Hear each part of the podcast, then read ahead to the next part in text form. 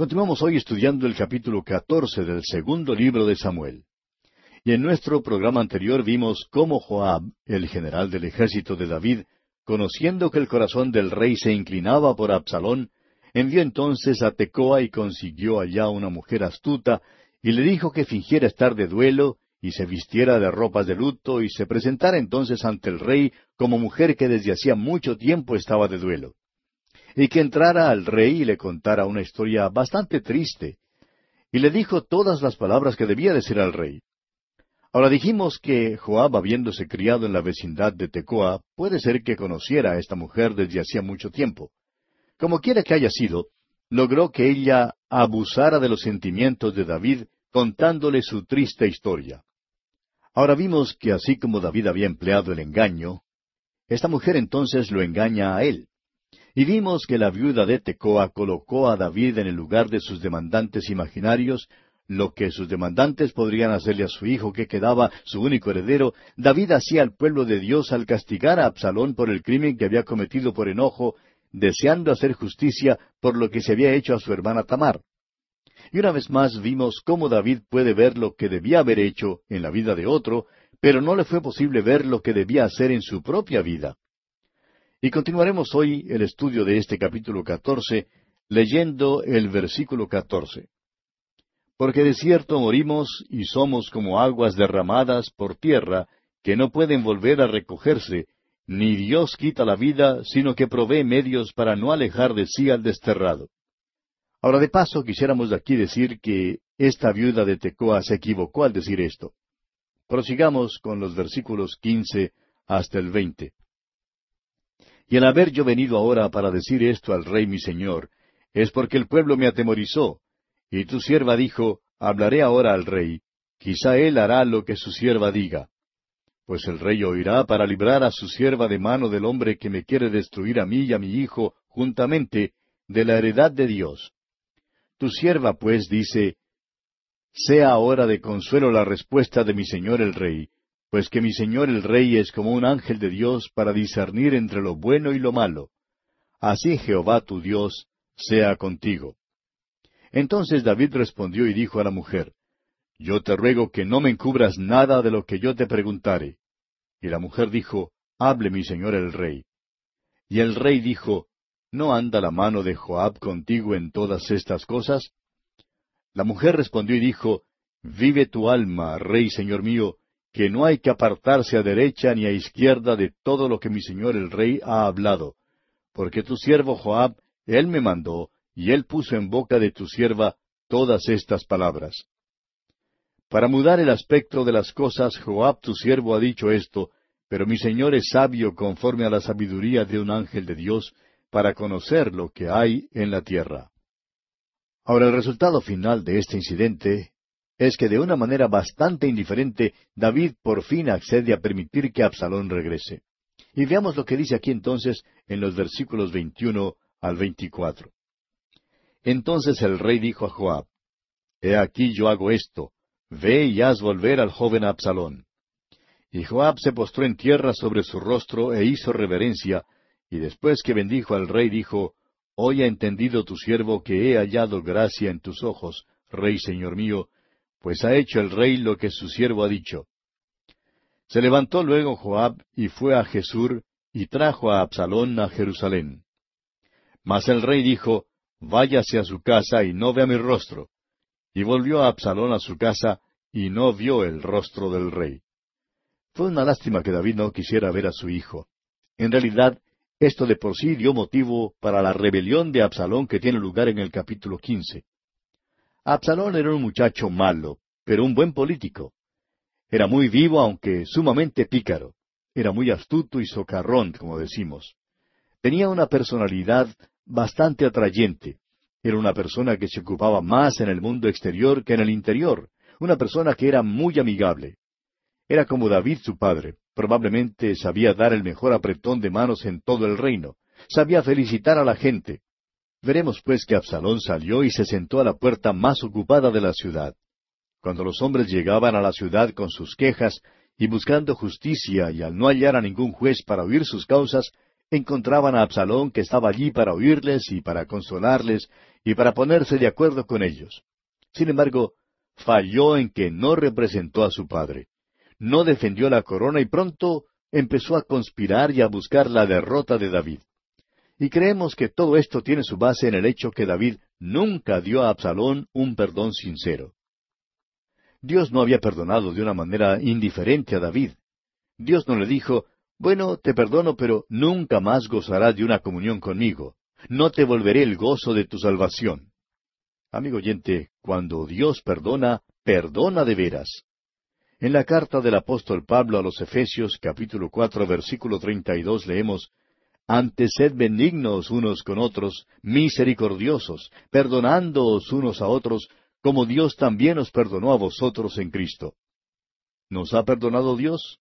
Claro que sí, amigo oyente. ¿Cómo entonces debemos perdonar a otros? De igual manera como Dios perdona. David pues debió haber perdonado a Absalón. Aquí en el capítulo catorce vemos el motivo para la rebelión de Absalón. Luego en el quince veremos la expresión de esta rebelión. Amigo oyente, nuestro Dios es un Dios que perdona. El apóstol Pablo escribiendo a los Gálatas dice allá en el capítulo seis de su carta, versículo uno, Hermanos, si alguno fuere sorprendido en alguna falta, vosotros que sois espirituales, restauradle con espíritu de mansedumbre, considerándote a ti mismo, no sea que tú también seas tentado. La manera en que muchos hermanos perdonan es buscando un garrote y golpeando duramente al otro. Estamos mal dispuestos a perdonar y a veces nos portamos de una manera muy mala. A veces somos muy críticos. Hay veces cuando la verdad debe ser hablada, amigo oyente, pero cuando se nos pide el perdón, debemos darlo. David, pues, cometió un gran error en no perdonar sinceramente a Absalón y va a sentirlo mucho. Leamos ahora los versículos finales de este capítulo catorce del segundo libro de Samuel, comenzando con el versículo veinticinco hasta el versículo treinta y tres, que es el final del capítulo. Estos versículos se explican por sí mismos. Y no había en todo Israel ninguno tan alabado por su hermosura como Absalón.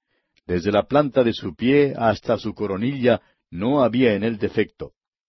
Cuando se cortaba el cabello, lo cual hacía al fin de cada año, pues le causaba molestia, y por eso se lo cortaba, pesaba el cabello de su cabeza doscientos ciclos de peso real.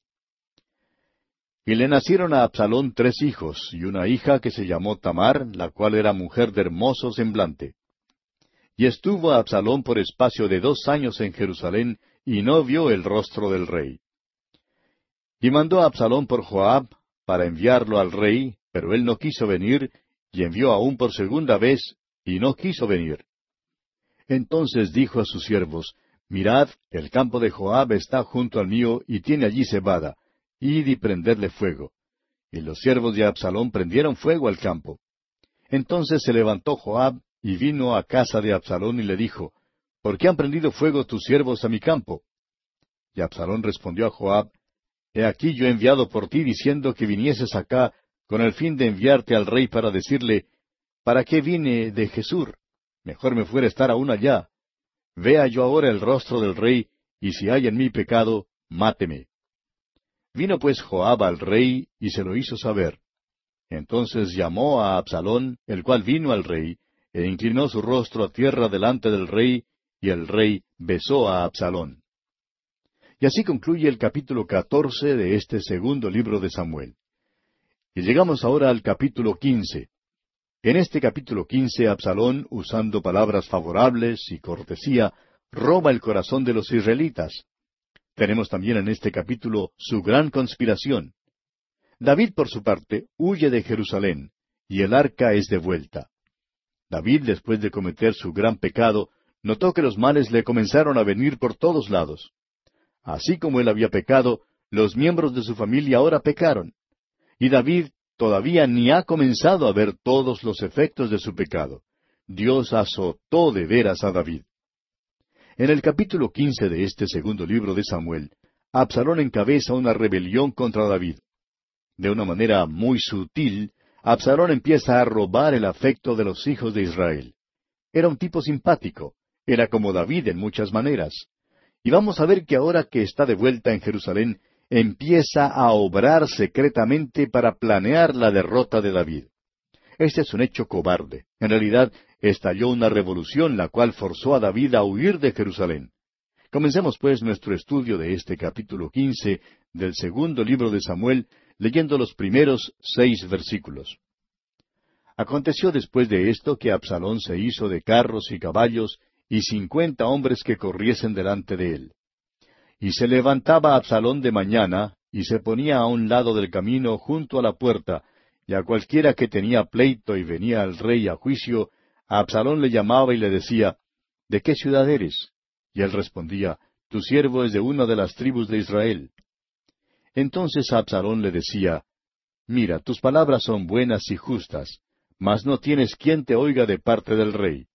Y decía Absalón, ¿Quién me pusiera por juez en la tierra para que viniesen a mí todos los que tienen pleito o negocio, que yo les haría justicia? Y acontecía que cuando alguno se acercaba para inclinarse a él, él extendía la mano y lo tomaba y lo besaba. De esta manera hacía con todos los israelitas que venían al rey a juicio, y así robaba a Absalón el corazón de los de Israel. Absalón es un verdadero político, ¿no le parece? Esa es la manera en que muchos hoy en día son elegidos para un oficio. No tienen otra cualidad que la de saber cómo estrechar bien la mano. Hay muchos predicadores que también emplean este método en el día de hoy. No pueden predicar ni pueden enseñar, pero en realidad sí pueden estrecharle a uno la mano bien. Desafortunadamente, amigo oyente, eso es exactamente lo que nos llama la atención. Ahora, según lo que sabemos por la palabra de Dios, esa es la manera en que el anticristo vendrá al poder mundial. Estrechará la mano a muchísimos. Se da por sentado que Absalón aquí sabía estrechar la mano.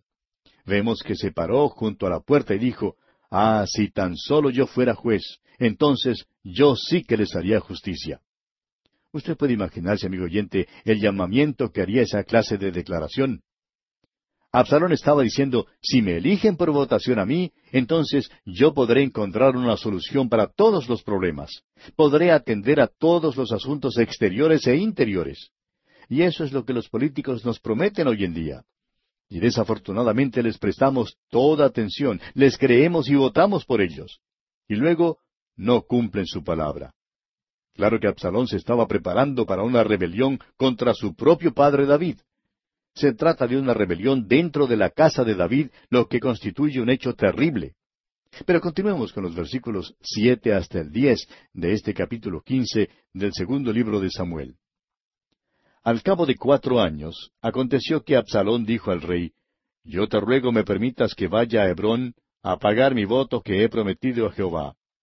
Porque tu siervo hizo voto cuando estaba en Jesús, en Siria, diciendo, Si Jehová me hiciere volver a Jerusalén, yo serviré a Jehová. Y el rey le dijo, Ve en paz. Y él se levantó y fue a Hebrón. Entonces envió a Absalón mensajeros por todas las tribus de Israel, diciendo, Cuando oigáis el sonido de la trompeta diréis, Absalón reina en Hebrón. Absalón envió un mensaje al rey diciéndole que quería irse a Hebrón. Su petición era algo extraña. Quería ir a Hebrón, una ciudad que queda al sur de Jerusalén, para pagar allí un voto, dijo él. Usted recordará que Hebrón era donde David comenzó su reinado. Fue rey primero en Hebrón. Sin embargo, Absalón no se fue a Hebrón para pagar ningún voto. Fue allí para dar comienzo a su rebelión. Y el versículo once de este capítulo quince del segundo libro de Samuel dice, Y fueron con Absalón doscientos hombres de Jerusalén convidados por él, los cuales iban en su sencillez sin saber nada. En otras palabras, estos hombres acompañaron a Absalón, pero no sabían que la rebelión ya estaba preparada contra David. Y continuamos en el versículo doce leyendo Y mientras Absalón ofrecía los sacrificios, llamó a Aitofel Gilonita, consejero de David, de su ciudad de Gilo. Y la conspiración se hizo poderosa y aumentaba el pueblo que seguía a Absalón. Esta es una rebelión que cobró ímpetu, y pronto hubo una gran compañía que se declaró a favor de Absalón. Aún Aitofel, consejero de David, llegó a ser partícipe. Antes que David en verdad se diera cuenta de lo que estaba ocurriendo, ya estallaba la rebelión. Consideremos ahora la huida de David. Leamos los versículos trece hasta el dieciocho de este capítulo quince del segundo libro de Samuel. Y un mensajero vino a David diciendo, El corazón de todo Israel se va tras Absalón. Entonces David dijo a todos sus siervos que estaban con él en Jerusalén, Levantaos y huyamos, porque no podremos escapar delante de Absalón. Daos prisa a partir, no sea que apresurándose él nos alcance y arroje el mal sobre nosotros y hiera la ciudad a filo de espada. Y los siervos del rey dijeron al rey, He aquí tus siervos están listos a todo lo que nuestro señor el rey decida. El rey entonces salió con toda su familia en pos de él, y dejó el rey diez mujeres concubinas para que guardasen la casa. Salió pues el rey con todo el pueblo que le seguía, y se detuvieron en un lugar distante. Y todos sus siervos pasaban a su lado, con todos los cereteos y peleteos, y todos los geteos, seiscientos hombres que habían venido a pie desde Gat, iban delante del rey. Aquí vemos que David decide huir de Jerusalén.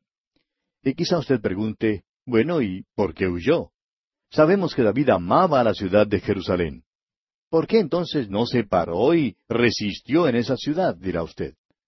Estamos confiados, amigo oyente, que David sabía que Dios le estaba castigando por su pecado. Ahora sabemos que esto es verdad por lo que leemos aquí en los versículos 25 y 26 de este mismo capítulo 15 que estamos estudiando. Dice, Pero dijo el rey a Sadoc, Vuelve el arca de Dios a la ciudad. Si yo hallare gracia ante los ojos de Jehová, él hará que vuelva y me dejará verla y a su tabernáculo. Y si dijere, No me complazco en ti, aquí estoy, haga de mí lo que bien le pareciere. ¿Ve usted? David sabía lo que le estaba pasando. Sabía que el juicio de Dios venía sobre él. Usted recordará que allá en el capítulo trece de este segundo libro de Samuel, Amnón cometió un crimen contra Tamar. David quedó deshonrado por el acontecimiento terrible que había sucedido. Este escándalo tuvo lugar en Jerusalén. Ahora él quiere salvarse la vida en la ciudad. Ahora usted recordará también el gran pecado de David contra Urías y Betsabé que estudiamos en el capítulo once de este segundo libro de Samuel. David debió haber estado en el campo de batalla con sus hombres, pero se quedó en Jerusalén y por eso se vio en apuros. David salió de Jerusalén esta vez porque sabía que Dios le estaba castigando y no quería ver que la ciudad, la que había construido y a la cual amaba, llegara a ser un campo de batalla. Allá en el versículo treinta de este mismo capítulo quince del segundo libro de Samuel que estamos estudiando, leemos lo siguiente. Y David subió la cuesta de los olivos, y la subió llorando, llevando la cabeza cubierta y los pies descalzos. También todo el pueblo que tenía consigo cubrió cada uno su cabeza e iban llorando mientras subían.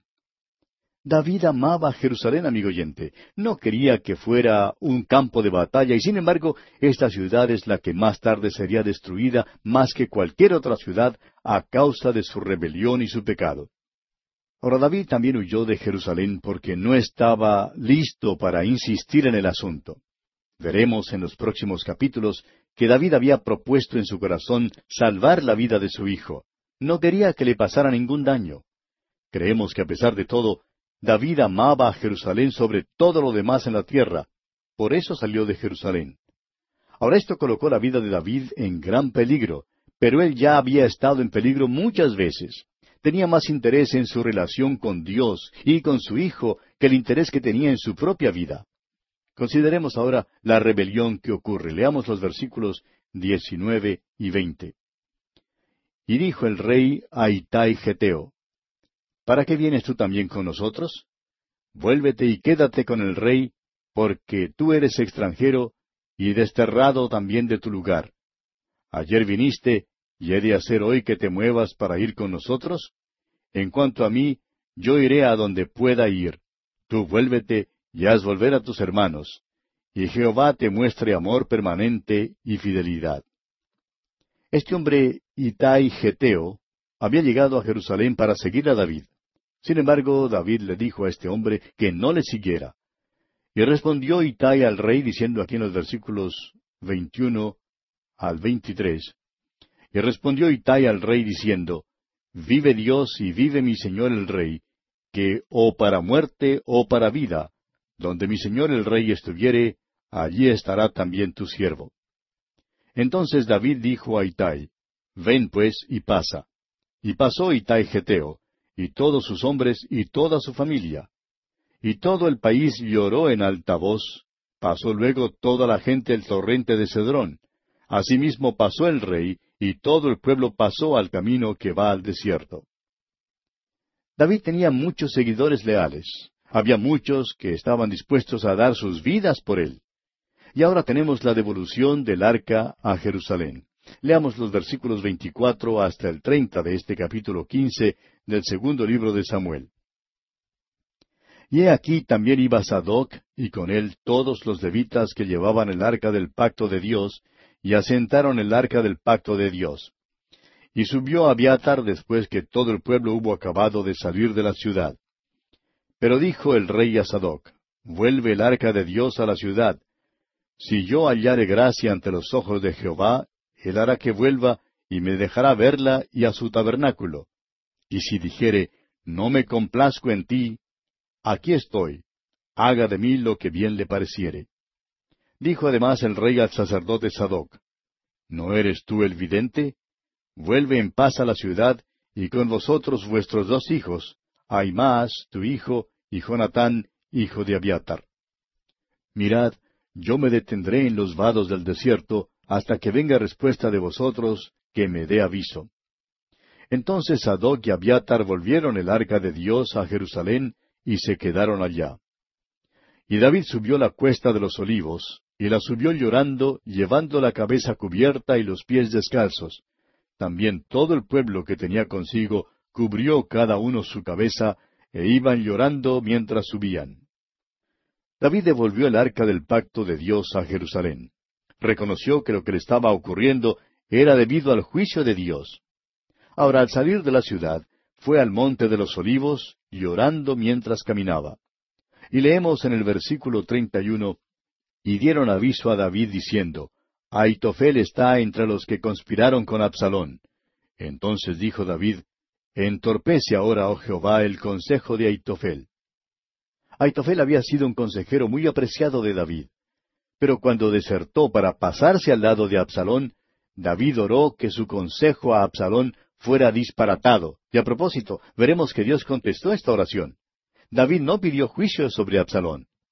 Leamos ahora los versículos finales de este capítulo quince del segundo libro de Samuel, los versículos treinta y dos al treinta y siete.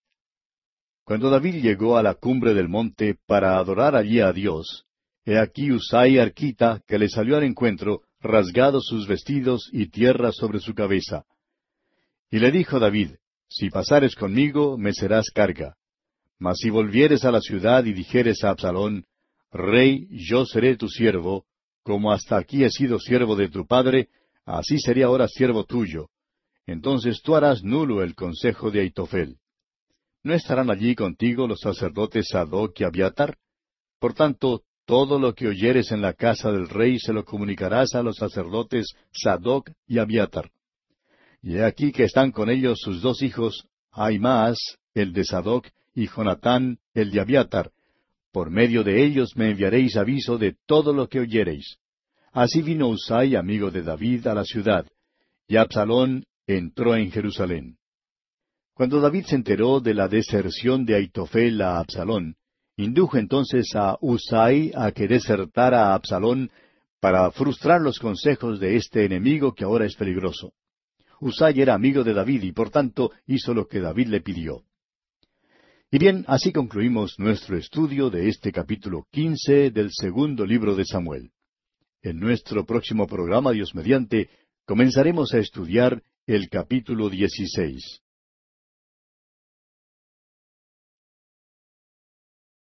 Continuamos hoy nuestro recorrido por el segundo libro de Samuel y llegamos al capítulo dieciséis.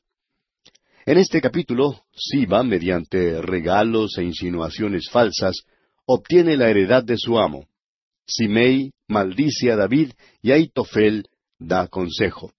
Comencemos pues leyendo los primeros dos versículos de este capítulo 16 del segundo libro de Samuel.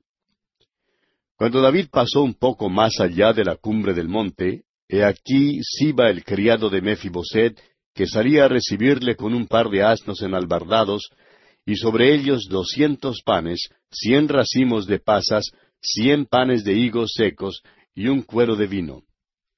Y dijo el rey a Siba, ¿qué es esto? Y Siba respondió, Los asnos son para que monte la familia del rey, los panes y las pasas para que coman los criados, y el vino para que beban los que se cansen en el desierto. Ahora Mefiboset era el hijo cojo de Jonatán, como usted recordará. Debido a su gran amor por Jonatán, David amó y cuidó a Mefiboset. Siba, siervo de Mefiboset, creía que la lucha interna dentro de la casa de David le daría una oportunidad a la casa de Saúl para recobrar el trono. Mefiboset era el único heredero al trono de la familia de Saúl. Al contar esta historia ficticia, Siba esperaba recibir algo de los bienes de Mefiboset. Veamos ahora los versículos tres y cuatro. Y dijo el rey, ¿Dónde está el hijo de tu señor?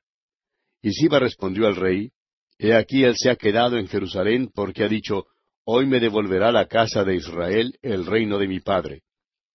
Entonces el rey dijo a Siba, He aquí sea tuyo todo lo que tiene Mefiboset. Y respondió Siba inclinándose, Rey, Señor mío, halle yo gracia delante de ti. Ahora vemos en este relato un caso algo extraño en que Simei maldice a David. Leamos los versículos cinco hasta el nueve de este capítulo dieciséis del segundo libro de Samuel. Y vino el rey David hasta Baurim, y aquí salía uno de la familia de la casa de Saúl, el cual se llamaba Simei, hijo de Gera, y salía maldiciendo, y arrojando piedras contra David y contra todos los siervos del rey David.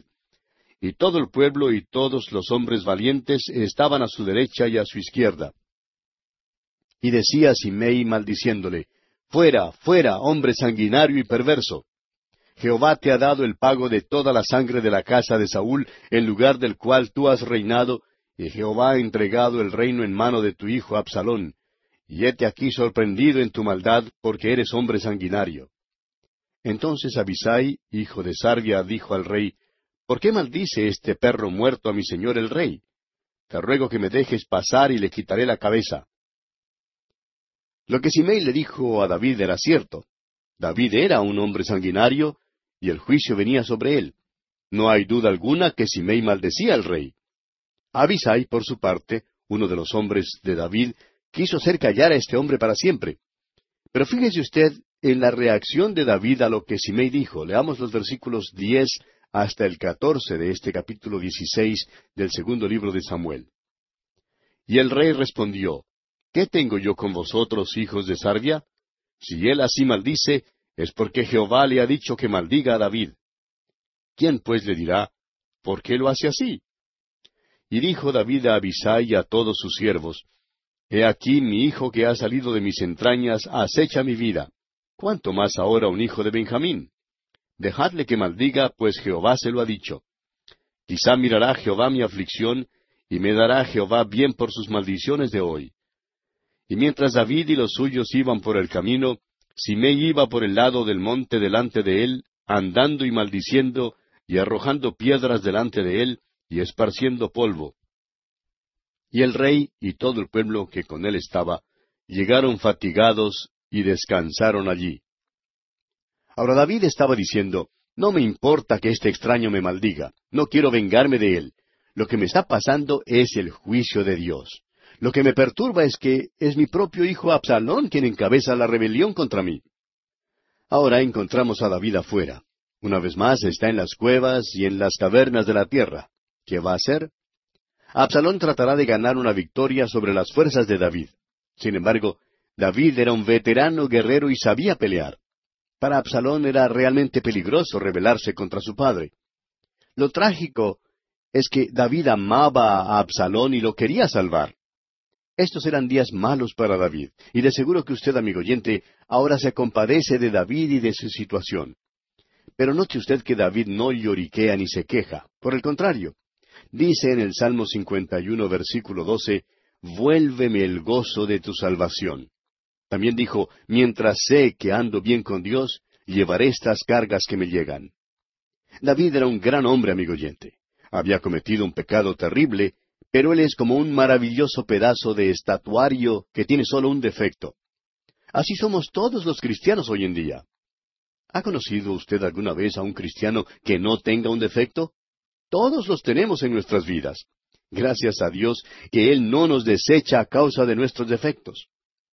Absalón y todos los varones de Israel entraron en Jerusalén. Leamos los versículos quince al veinte de este capítulo dieciséis del segundo libro de Samuel. Y Absalón y toda la gente suya, los hombres de Israel, entraron en Jerusalén y con él Aitofel.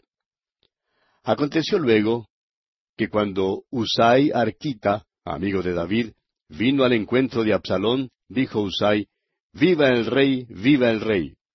Y Absalón dijo a Usai, ¿Es este tu agradecimiento para con tu amigo? ¿Por qué no fuiste con tu amigo? Y Usai respondió a Absalón, No, sino que de aquel que eligiere Jehová y este pueblo y todos los varones de Israel, de aquel seré yo, y con él me quedaré. ¿Y a quién había yo de servir? ¿No es a su hijo? Como he servido delante de tu padre, así seré delante de ti. Entonces dijo Absalón a Aitofel, Dad vuestro consejo sobre lo que debemos hacer. Aitofel era su consejero. Aitofel aconsejó a Absalón que se llegara a las concubinas de su padre como evidencia de que él era el vencedor. Leamos los versículos 21 al 23. Y Aitofel dijo a Absalón, Llégate a las concubinas de tu padre, que él dejó para guardar la casa, y todo el pueblo de Israel oirá que te has hecho aborrecible a tu padre, y así se fortalecerán las manos de todos los que están contigo. Entonces pusieron para Absalón una tienda sobre el terrado, y se llegó Absalón a las concubinas de su padre ante los ojos de todo Israel. Y el consejo que daba Aitofel en aquellos días era como si se consultase la palabra de Dios. Así era todo consejo de Aitofel, tanto con David como con Absalón. Y así pues, Absalón se llegó a las concubinas de su padre ante los ojos de todo Israel. Ahora esto cumplió en forma literal lo que el Señor le había dicho a David allá en el capítulo doce, versículos once y doce. Usted recordará que el Señor le dijo a David, He aquí yo haré levantar el mal sobre ti de tu misma casa, y tomaré tus mujeres delante de tus ojos y las daré a tu prójimo, el cual yacerá con tus mujeres a la vista del sol, porque tú lo hiciste en secreto, mas yo haré esto delante de todo Israel y a pleno sol. Y así, amigo oyente, concluimos nuestro estudio de este capítulo dieciséis del segundo libro de Samuel. Pasamos ahora al capítulo diecisiete. En este capítulo diecisiete, el consejo de Aitofel es desechado y en cambio el consejo de Usai es aceptado. También se envía noticias secretas a David. Aitofel, por su parte, se ahorca. Amasa es nombrado jefe del ejército de Absalón. Aitofel y Usai, consejeros de Absalón, están en pugna en cuanto al ataque contra David. Usai razona que David y sus hombres son veteranos en el campo de batalla y que Absalón no puede vencer contra ellos. Hemos ido siguiendo las diferentes experiencias de David. Primero vimos sus triunfos, luego vimos sus males. El hecho es que ahora mismo se halla en un apuro. Su propio hijo Absalón, al cual creemos amaba más que a todos, se ha rebelado contra él. Y ahora encabeza una rebelión en el reino contra David. Esto, por supuesto, acongojó al rey. Y como vimos, David huyó de Jerusalén porque no quería que esta ciudad se convirtiera en campo de batalla ni que fuera destruida. En lugar de eso, David optó por salir de su amada ciudad. Ahora Aitofel, quien una vez había servido de consejero a David, había desertado y ahora estaba en el bando de Absalón. Encontramos ahora a estos dos hombres, a Aitofel y a Usai, dando diferentes consejos a Absalón. El hecho es que Aitofel y Usai le dan consejos contrarios en cuanto a si debe atacar a su padre ahora o no. Comencemos entonces leyendo los primeros dos versículos de este capítulo 17 del segundo libro de Samuel. Entonces Aitofel dijo a Absalón, Yo escogeré ahora doce mil hombres, y me levantaré y seguiré a David esta noche. Y caeré sobre él mientras está cansado y débil de manos. Lo atemorizaré, y todo el pueblo que está con él huirá, y mataré al rey solo. En otras palabras, si David pudiera ser destruido, la rebelión entonces se acabaría. Absalón sería hecho rey. Claro que el efecto del consejo de Aitofel sería terrible para David si tuviera éxito. Aitofel sigue dando entonces su consejo. Continuemos leyendo los versículos tres hasta el seis. Así haré volver a ti todo el pueblo, pues tú buscas solamente la vida de un hombre. Y cuando ellos hayan vuelto, todo el pueblo estará en paz. Este consejo pareció bien a Absalón y a todos los ancianos de Israel. Y dijo Absalón, Llamad también ahora a Usai Arquita, para que asimismo oigamos lo que él dirá. Cuando Usai vino a Absalón, le habló a Absalón diciendo, Así ha dicho Aitofel, ¿seguiremos su consejo o no? Di tú. Aitofel fue el primero en aconsejar a Absalón, y Absalón al principio estaba de acuerdo con él. Pero qué bueno que Usai estaba allí presente porque su estrategia era totalmente diferente. Le dio un consejo a Absalón que era mejor, más favorable para David. David se hallaba en una posición muy vulnerable y desesperadamente necesitaba más tiempo. Prosigamos con los versículos siete hasta el diez de este segundo libro de Samuel, capítulo diecisiete. Entonces Usai dijo a Absalón, El consejo que ha dado esta vez a Itofel no es bueno. Y añadió Usai, Tú sabes que tu padre y los suyos son hombres valientes y que están con amargura de ánimo, como la osa en el campo cuando le han quitado sus cachorros. Además tu padre es hombre de guerra, y no pasará la noche con el pueblo. He aquí, él estará ahora escondido en alguna cueva o en otro lugar, y si al principio cayeren algunos de los tuyos, quien quiera que lo oyere dirá, el pueblo que sigue a Absalón ha sido derrotado. Y aun el hombre valiente, cuyo corazón sea como el corazón de león, desmayará por completo, porque todo Israel sabe que tu padre es hombre valiente y que los que están con él son esforzados. Ahora Usai da un buen consejo a Absalón, aunque es para el beneficio de David. Su consejo fue simplemente este. Tienes que darte cuenta, Absalón, que tú no eres hombre de guerra y que aquellos que están contigo tampoco son hombres de guerra. Tu padre, en cambio, es veterano. Él conoce el terreno, ha librado muchas batallas, tiene consigo a sus valientes. Después de todo, tú no lo ahuyentaste de Jerusalén.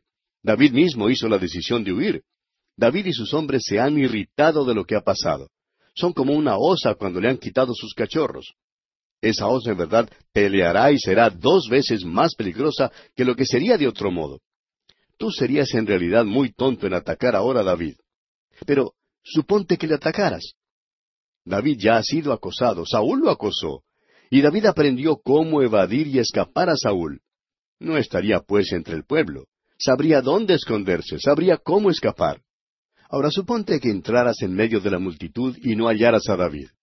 Pronto circularían las noticias de que tú estabas perdiendo la batalla y notarías que el pueblo, es decir, aquellos que temporalmente habían abrazado tu causa, no se quedarían más contigo. El consejo de Usai fue excelente. Sin embargo, no había terminado con lo que tenía que decirle a Absalón. Continúa diciéndole aquí en los versículos once hasta el trece, Aconsejo pues que todo Israel se junte a ti, desde Dan hasta Beerseba, en multitud como la arena que está a la orilla del mar, y que tú en persona vayas a la batalla. Entonces le acometeremos en cualquier lugar en donde se hallare, y caeremos sobre él como cuando el rocío cae sobre la tierra, y ni uno dejaremos de él y de todos los que están con él. Y si se refugiare en alguna ciudad, todos los de Israel llevarán sogas a aquella ciudad, y la arrastraremos hasta el arroyo, hasta que no se encuentre allí ni una piedra.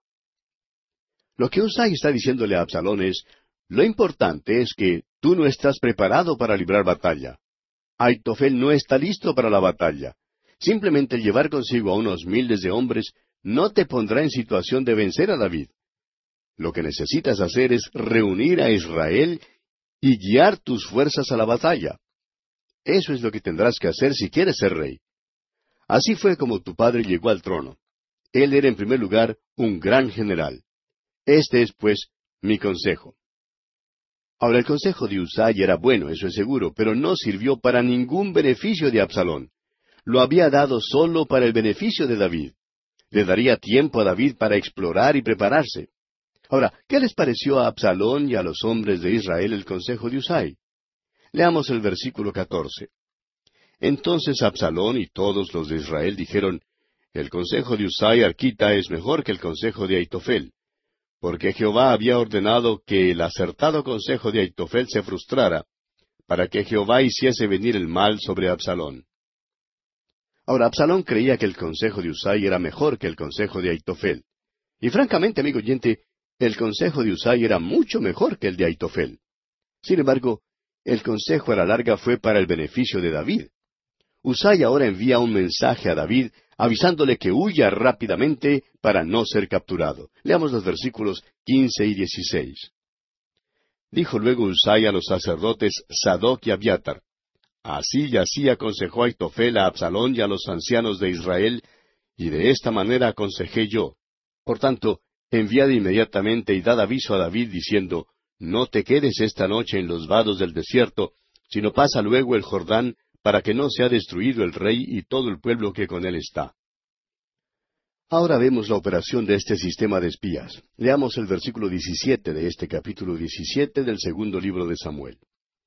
Y Jonatán y Aimaas estaban junto a la fuente de Rogel, y fue una criada y les avisó, porque ellos no podían mostrarse viniendo a la ciudad, y ellos fueron y se lo hicieron saber al rey David.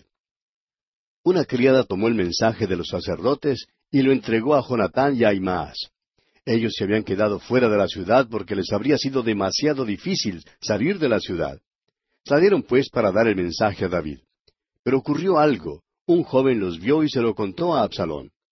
Leamos los versículos 18 al 21 de este capítulo 17 del segundo libro de Samuel. Pero fueron vistos por un joven, el cual lo hizo saber a Absalón. Sin embargo, los dos se dieron prisa a caminar y llegaron a casa de un hombre en Baurim, que tenía en su patio un pozo, dentro del cual se metieron.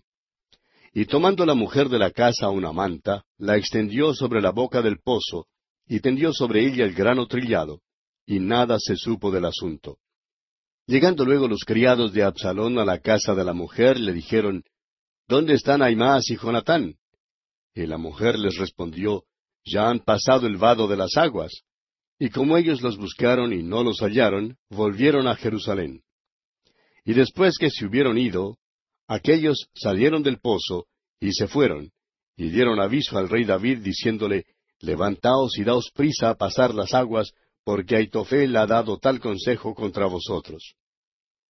Como usted puede ver, amigo oyente, Absalón inmediatamente envió a sus hombres a prender a los espías, pero una mujer escondió a Imaas y a Jonatán en un pozo y tendió sobre la boca del pozo una manta y puso allí el grano trillado.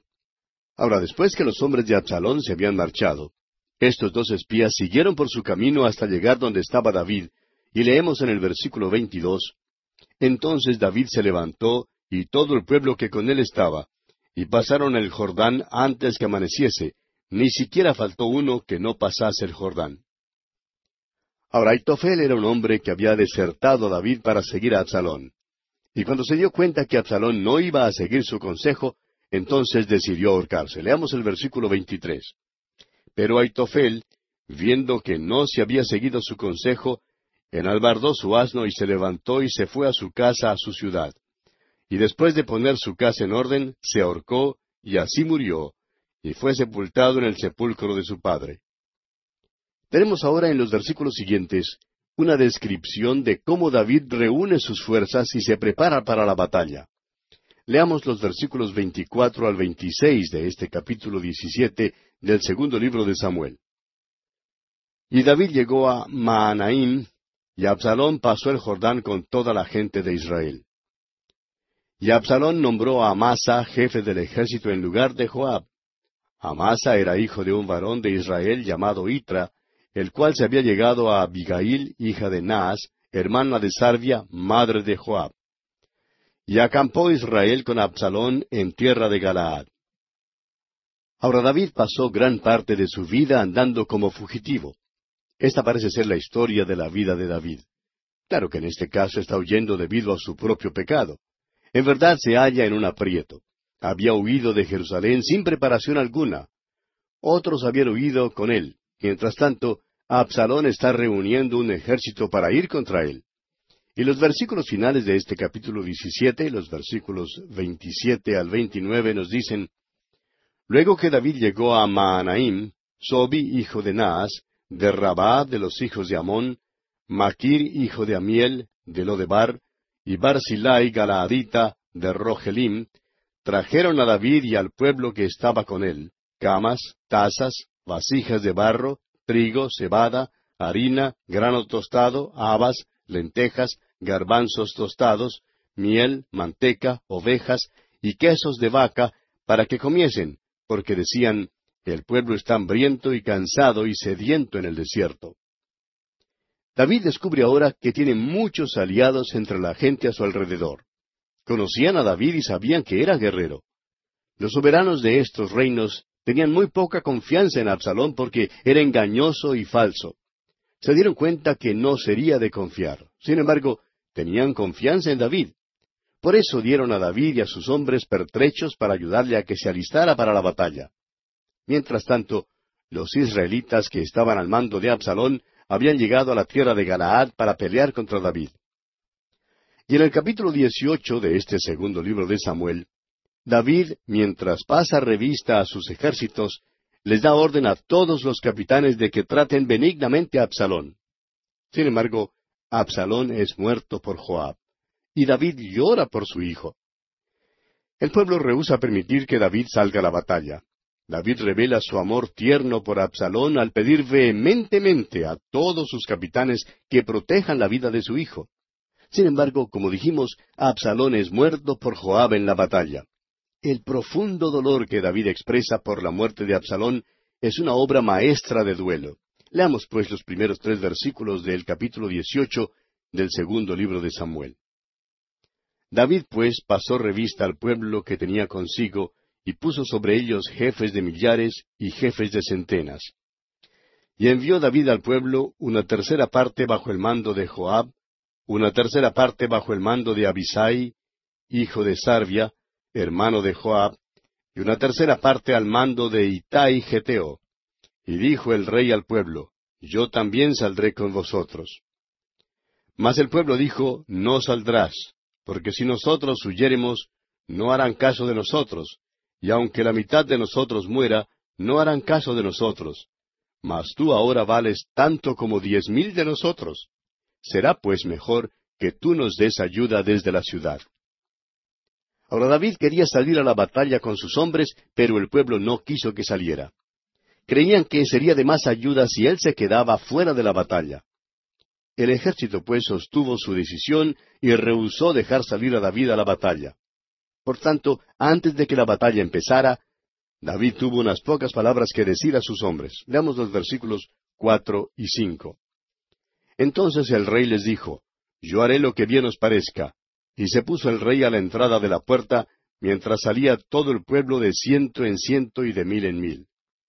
Y el rey mandó a Joab, a Abisai y a Itai, diciendo, Tratad benignamente por amor de mí al joven Absalón. Y todo el pueblo oyó cuando dio el rey orden acerca de Absalón a todos los capitanes. Este es uno de los capítulos más tristes en la vida de David. El capítulo del pecado de David es quizá el capítulo más trágico y más sórdido, pero este es el más triste porque relata la muerte de su hijo Absalón. Pero vamos a detenernos aquí, amigo oyente, porque nuestro tiempo ya ha concluido. Continuaremos, Dios mediante, en nuestro próximo programa.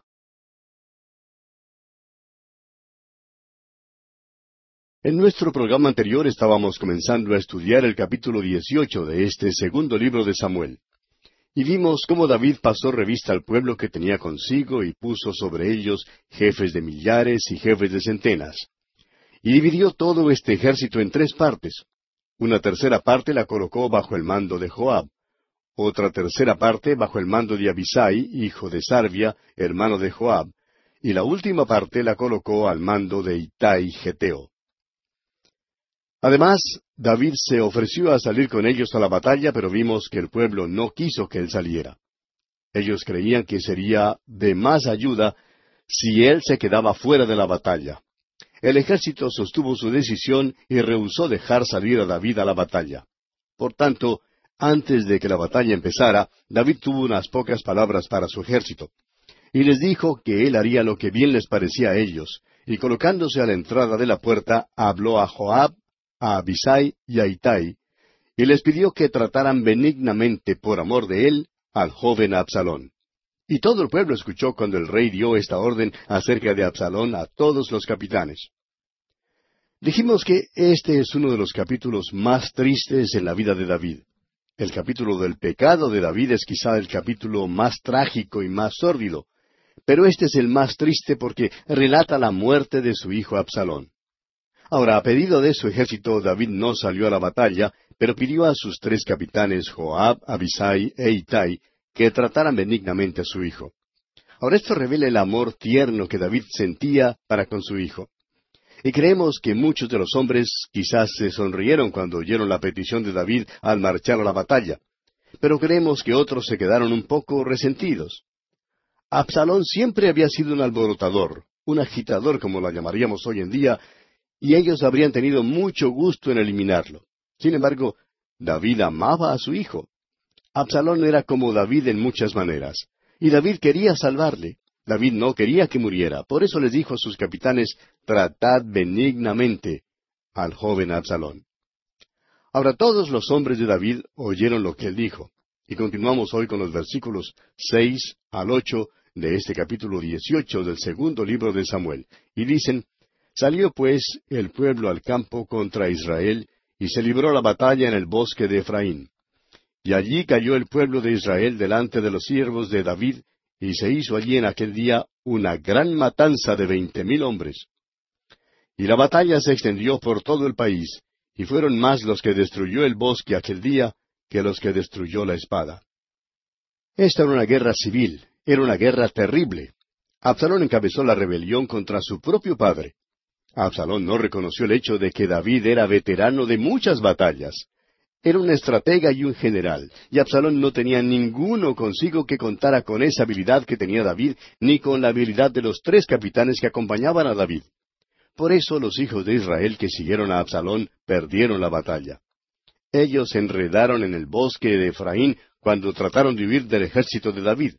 Se embotellaron, y el mismo bosque llegó a ser la causa de la muerte de muchos en lugar de la espada. Habían escogido un lugar equivocado para librar batalla contra David. Ahora tenemos por delante la derrota y la muerte de Absalón. Leamos los versículos nueve y diez de este capítulo dieciocho del segundo libro de Samuel. Y se encontró Absalón con los siervos de David, e iba Absalón sobre un mulo, y el mulo entró por debajo de las ramas espesas de una gran encina, y se le enredó la cabeza en la encina, y Absalón quedó suspendido entre el cielo y la tierra, y el mulo en que iba pasó delante. Viéndolo uno, avisó a Joab, diciendo, He aquí que he visto a Absalón colgado de una encina. Al parecer, la cabeza de Absalón se quedó enredada en las ramas de una gran encina mientras iba galopando sobre un mulo por el bosque. Estaba huyendo a propósito, y cuando se enredó en el árbol, el mulo pues siguió adelante dejando a Absalón en un apuro único. Ahora, bajo otras circunstancias, este incidente sería quizá algo risible, pero en este caso no lo fue. Continuemos con los versículos once hasta el trece de este capítulo dieciocho del segundo libro de Samuel. Y Joab respondió al hombre que le daba la nueva, Y viéndolo tú, porque no le mataste luego allí echándole a tierra? Me hubiera placido darte diez ciclos de plata y un talabarte. El hombre dijo a Joab, Aunque me pesaras mil ciclos de plata, no extendería yo mi mano contra el hijo del rey, porque nosotros oímos cuando el rey te mandó a ti y a Abisai y a Itai diciendo, Mirad que ninguno toque al joven Absalón. Por otra parte, habría yo hecho traición contra mi vida, pues que al rey nada se le esconde y tú mismo estarías en contra. El hombre que vio colgado de la encina a Absalón se quedó escandalizado cuando vio que Joab quería que Absalón fuera muerto, siendo el príncipe e hijo de David. Ahora Joab por su parte no podía entender por qué el soldado no había matado a Absalón. Pero el soldado se sintió igualmente horrorizado de la actitud de Joab en cuanto a esto. Y el soldado le dice entonces, El rey nos dijo que no tocáramos al joven, y si yo le hubiera hecho algo, tú mismo me habrías castigado. Pero Joab no tenía tiempo para discutir con él, tenía que hacer algo y lo hizo inmediatamente. Veamos lo que nos dicen los versículos catorce al diecisiete. Y respondió Joab, No malgastaré mi tiempo contigo. Y tomando tres dardos en su mano, los clavó en el corazón de Absalón, quien estaba aún vivo en medio de la encina. Y diez jóvenes escuderos de Joab rodearon e hirieron a Absalón y acabaron de matarle. Entonces Joab tocó la trompeta, y el pueblo se volvió de seguir a Israel, porque Joab detuvo al pueblo. Tomando después a Absalón, le echaron en un gran hoyo en el bosque, y levantaron sobre él un montón muy grande de piedras, y todo Israel huyó, cada uno a su tienda. Con la muerte de Absalón se terminó la rebelión, y creemos que eso es lo que en realidad quería Joab. Creemos que ya estaba cansado hasta lo sumo de este muchacho. Ahora no tenían ningún derecho de matar a Absalón, especialmente después que David había dado orden de que no se debía matar a Absalón. Sin embargo, Joab estaba cansado de todos los males que Absalón había causado y sabe que la muerte de este muchacho terminará con esa rebelión. Prosigamos con los versículos 19 al 22 ahora. Entonces Aimás, hijo de Sadoc, dijo, ¿Correré ahora y daré al rey las nuevas de que Jehová ha defendido su causa de la mano de sus enemigos? Respondió Joab, Hoy no llevarás las nuevas, las llevarás otro día, no darás hoy la nueva porque el hijo del rey ha muerto. Y Joab dijo a un etíope, Ve tú y di al rey lo que has visto. Y el etíope hizo reverencia ante Joab y corrió. Entonces Aimás, hijo de Sadoc, volvió a decir a Joab, sea como fuere, yo correré ahora tras el etíope. Y Joab dijo, Hijo mío, ¿para qué has de correr tú, si no recibirás premio por las nuevas? Joab no estaba dispuesto a dejar que Aimás llevara las noticias de la muerte de Absalón a David, porque no tenía toda la información necesaria para darla al rey. Y veamos entonces lo que ocurre en los versículos 23 al 29 de este capítulo 18 del segundo libro de Samuel. Mas él respondió, Sea como fuere, yo correré. Entonces le dijo, Corre. Corrió pues Aimás por el camino de la llanura y pasó delante del etíope. Y David estaba sentado entre las dos puertas, y el atalaya había ido al terrado sobre la puerta en el muro, y alzando sus ojos, miró y vio a uno que corría solo. El atalaya dio luego voces y lo hizo saber al rey. Y el rey dijo, Si viene solo, buenas nuevas trae. En tanto que él venía acercándose, vio el atalaya a otro que corría, y dio voces el atalaya al portero diciendo, He aquí otro hombre que corre solo. Y el rey dijo, Este también es mensajero. Y el atalaya volvió a decir, Me parece el correr del primero como el correr de Aimás, hijo de Sadoc. Y respondió el rey, Ese es hombre de bien, y viene con buenas nuevas. Entonces Aimás dijo en alta voz al rey, Paz y se inclinó a tierra delante del rey, y dijo, Bendito sea Jehová Dios tuyo, que ha entregado a los hombres que habían levantado sus manos contra mi señor el rey. Y el rey dijo, ¿El joven Absalón está bien? Y Aimás respondió, Vi yo un gran alboroto cuando envió Joab al siervo del rey y a mí tu siervo, mas no sé qué era. David no tenía sino una sola pregunta que hacer a Aimás, y fue, ¿El joven Absalón está bien? Pero Aimás no tenía toda la información necesaria para dársela al rey. No sabía que se había ganado la batalla y que Absalón había muerto. Amigo oyente, hay tantos mensajeros entre el público hoy en día que están informando a la familia humana de que Dios dice que todo está bien. Pero amigo oyente, todo no está bien. El hombre es pecador, necesita un Salvador. El hombre tiene que nacer otra vez. Aimas no tenía el mensaje que David debió haber recibido. Y leemos en los versículos finales de este capítulo 18, versículos 30 al 33, Y el rey dijo, Pasa y ponte allí. Y él pasó y se quedó de pie. Luego vino el etíope y dijo, Reciba nuevas, mi señor el rey, que hoy Jehová ha defendido tu causa de la mano de todos los que se habían levantado contra ti. El rey entonces dijo al etíope, ¿El joven Absalón está bien? Y el etíope respondió, Como aquel joven sean los enemigos de mi señor el rey, y todos los que se levanten contra ti para mal. Entonces el rey se turbó y subió a la sala de la puerta y lloró. Y yendo decía así, Hijo mío, Absalón, hijo mío, hijo mío, Absalón, ¿quién me diera que muriera yo en lugar de ti? Absalón, hijo mío, hijo mío. Una vez más David pregunta, ¿El joven Absalón está bien? Y el etíope tenía la información correcta. Y de una manera benigna le dijo a David que Absalón había muerto. Luego sigue el duelo de David por su hijo. y es la expresión de duelo más conmovedora en toda la Biblia o en cualquier otra literatura. Es aquí donde le da a uno ganas de decir, Señor, tú has castigado ya a David lo suficiente por su pecado. Te imploro que ceses de castigar a tu hijo David.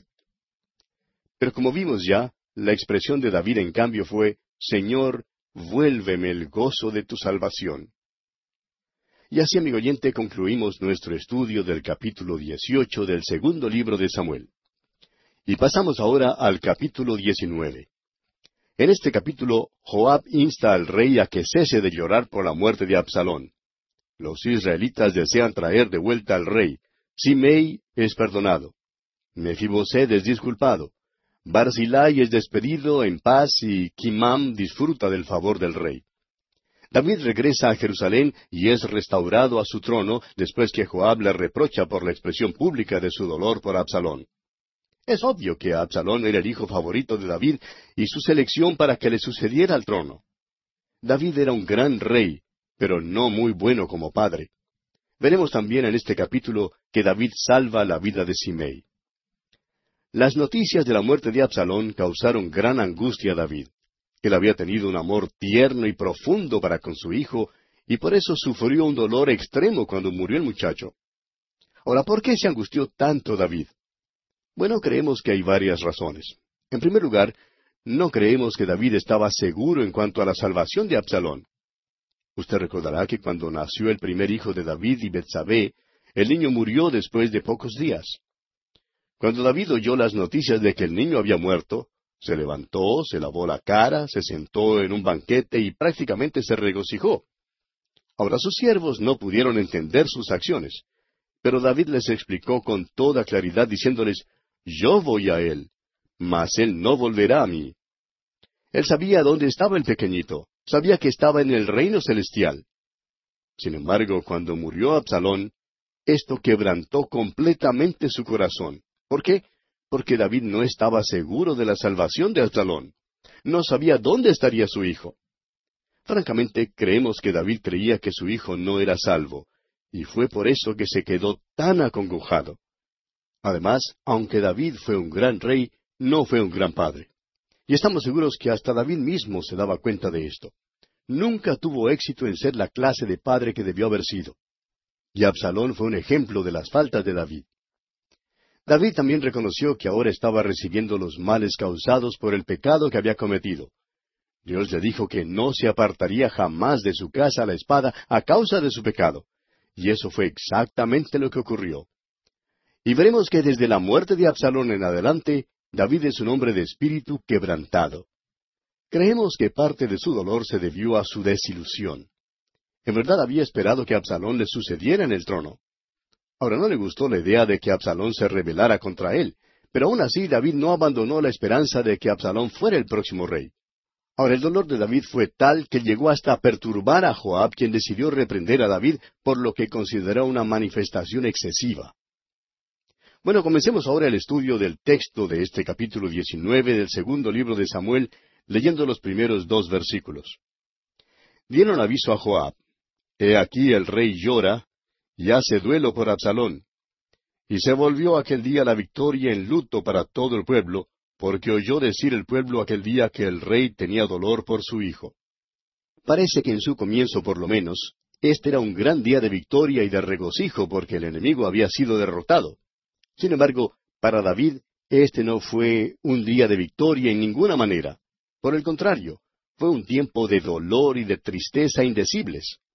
Y leemos en el versículo tres, y entró el pueblo aquel día en la ciudad escondidamente, como suele entrar a escondidas el pueblo avergonzado que ha huido de la batalla. Los del ejército de David probablemente se habían estado regocijando porque habían ganado la batalla, pero salieron del campo de batalla después de la victoria y entraron en Jerusalén como si hubieran sido derrotados. ¿Por qué? Porque Absalón había muerto, amigo oyente, y el corazón de David había sido quebrantado. Y el versículo cuatro de este capítulo diecinueve del segundo libro de Samuel nos dice, Mas el rey, cubierto el rostro, clamaba en alta voz, Hijo mío, Absalón, Absalón, hijo mío, hijo mío. ¿Cuánto amaba David a este joven? ¿Qué expresión tan tierna es esta? Cuando uno va recorriendo la palabra de Dios, amigo oyente, muchas veces haya esta maravillosa relación entre padre e hijo. Lo vemos, por ejemplo, cuando Abraham ofreció a Isaac. Y por supuesto lo vemos en su punto culminante entre Jesús y su Padre Celestial. Sin embargo, Dios no escatimó ni a su propio Hijo. Luego tenemos aquí la maravillosa relación que David tenía con Absalón en el sentido de que le amaba tanto. David había sido tan malo como padre, había manejado todo tan mal, pero amaba a su hijo y por eso se sintió tan acongojado por su muerte. Ahora Joab era directamente responsable por la muerte de Absalón. No estamos seguros que David jamás en verdad se enterara de cómo en realidad murió su hijo. Seguramente oyó algunas cuantas versiones de cómo murió su hijo, pero probablemente David no quiso proseguir demasiado lo que había pasado. Y leemos en los versículos cinco y seis de este capítulo diecinueve del segundo libro de Samuel. Entonces Joab vino al rey en la casa y dijo, Hoy has avergonzado el rostro de todos tus siervos, que hoy han librado tu vida y la vida de tus hijos y de tus hijas, y la vida de tus mujeres, y la vida de tus concubinas, amando a los que te aborrecen y aborreciendo a los que te aman, porque hoy has declarado que nada te importan tus príncipes y siervos, pues hoy me has hecho ver claramente que si Absalón viviera, aunque todos nosotros estuviéramos muertos, entonces estarías contento. Ahora es cierto que David habría preferido que otros murieran en vez de su hijo Absalón. Eso era muy evidente, Joab estaba reprochando a David aquí porque está tan angustiado debido a la muerte de su hijo. Y quiere que David se dé cuenta que Absalón había llegado a ser su enemigo y habría dado muerte a David si lo hubiera encontrado. Por eso Joab le habla de esa manera al rey David. Y el versículo ocho dice, Entonces se levantó el rey y se sentó a la puerta, y fue dado aviso a todo el pueblo diciendo, He aquí el rey está sentado a la puerta. Y vino todo el pueblo delante del rey, pero Israel había huido, cada uno a su tienda. El pueblo necesitaba ahora un reavivamiento. Todos estaban desanimados. Era una situación bastante triste. El que había encabezado la rebelión había sido muerto, pero en lugar de regocijarse, el pueblo presenciaba el dolor más grande que David jamás manifestara. Sin embargo, después que Joab le habló al rey, David fue a la puerta para dejar saber al pueblo que iba a portarse una vez más como rey y una vez más está en el trono. Leamos ahora los versículos nueve y diez de este capítulo diecinueve del segundo libro de Samuel.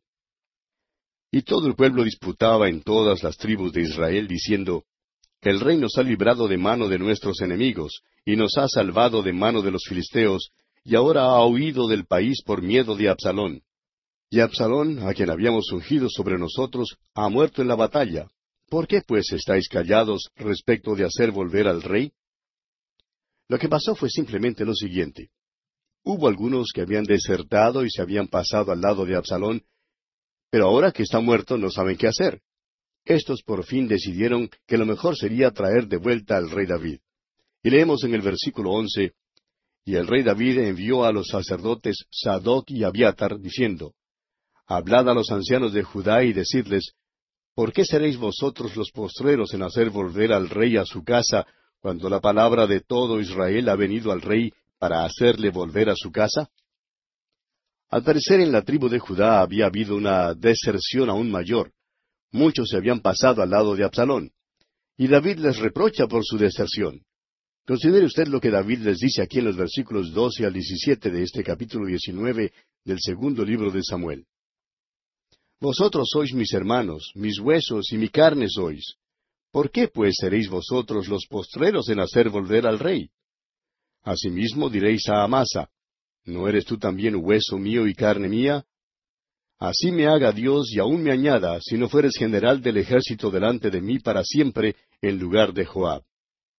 Así inclinó el corazón de todos los varones de Judá, como el de un solo hombre, para que enviasen a decir al rey, Vuelve tú y todos tus siervos. Volvió pues el rey y vino hasta el Jordán. Y Judá vino a Gilgal para recibir al rey y para hacerle pasar el Jordán. Y Simei, hijo de Gera, hijo de Benjamín, que era de Baurín, se dio prisa y descendió con los hombres de Judá a recibir al rey David. Con él venían mil hombres de Benjamín, asimismo Siba, criado de la casa de Saúl, con sus quince hijos y sus veinte siervos, los cuales pasaron el Jordán delante del rey. Ahora recuerde que Simei fue el que maldijo a David cuando salían de Jerusalén. Sin embargo, ahora quiere ser el primero en recibirle con regocijo.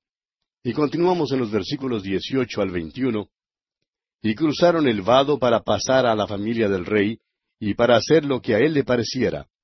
Entonces Simei, hijo de Gera, se postró delante del rey cuando él hubo pasado el Jordán, y dijo al rey, No me culpe mi señor de iniquidad, ni tengas memoria de los males que tu siervo hizo el día en que mi señor el rey salió de Jerusalén. No los guarde el rey en su corazón. Porque yo tu siervo reconozco haber pecado, y he venido hoy el primero de toda la casa de José, para descender a recibir a mi señor el rey. Respondió Abisai, hijo de Salvia, y dijo, ¿No ha de morir por esto Simei, que maldijo al ungido de Jehová? Ahora David era un tipo generoso. Era un hombre que sabía perdonar. Y entonces dijo aquí en el versículo 22 de este capítulo 19 del segundo libro de Samuel, David entonces dijo, ¿Qué tengo yo con vosotros, hijos de Sarvia, para que hoy me seáis adversarios? ¿Ha de morir hoy alguno en Israel? Pues no sé yo que hoy soy rey sobre Israel. David está diciendo, ¿por qué debo hacer caso a este tipo? Soy rey de Israel. Yo sé que soy rey. Y si ahora tiene toda la autoridad plena como rey, ¿por qué ha de preocuparse por un hombre como Simei? Y pregunta, ¿por qué debo matarlo? No importa nada. En nuestro derredor, amigo oyente, vemos que hay tantos cristianos hoy en día que permiten que les molesten muchas cosas realmente insignificantes. Permiten que otros les molesten con sus faltas, con sus idiosincrasias, con sus peculiaridades y todo eso. Pero en realidad ningún creyente en Cristo debe permitir tal cosa. Hermano que nos escucha, ¿le está bendiciendo Dios a usted? Ahora es posible que estemos hablando a un pastor que se encuentra desalentado. ¿Tiene dificultades usted con la junta directiva de su iglesia, hermano pastor? ¿Tiene usted problemas con algún diácono quizás? Hermano que nos escucha, olvídese de eso. Usted está sirviendo a Dios. Dios está por usted. Viva por encima de esas cosas y sirva al Señor. Olvídese de lo demás. Y leemos ahora en el versículo 23 de este capítulo 19 del segundo libro de Samuel, Y dijo el rey a Simei, no morirás. Y el rey se lo juró. O sea que la decisión final de David en cuanto a Simei fue no castigarlo. El hecho es que David no quiso entrar en trato alguno con este hombre. Y aquí, amigo oyente, vamos a detenernos por hoy porque nuestro tiempo ha concluido. Continuaremos Dios mediante en nuestro próximo programa.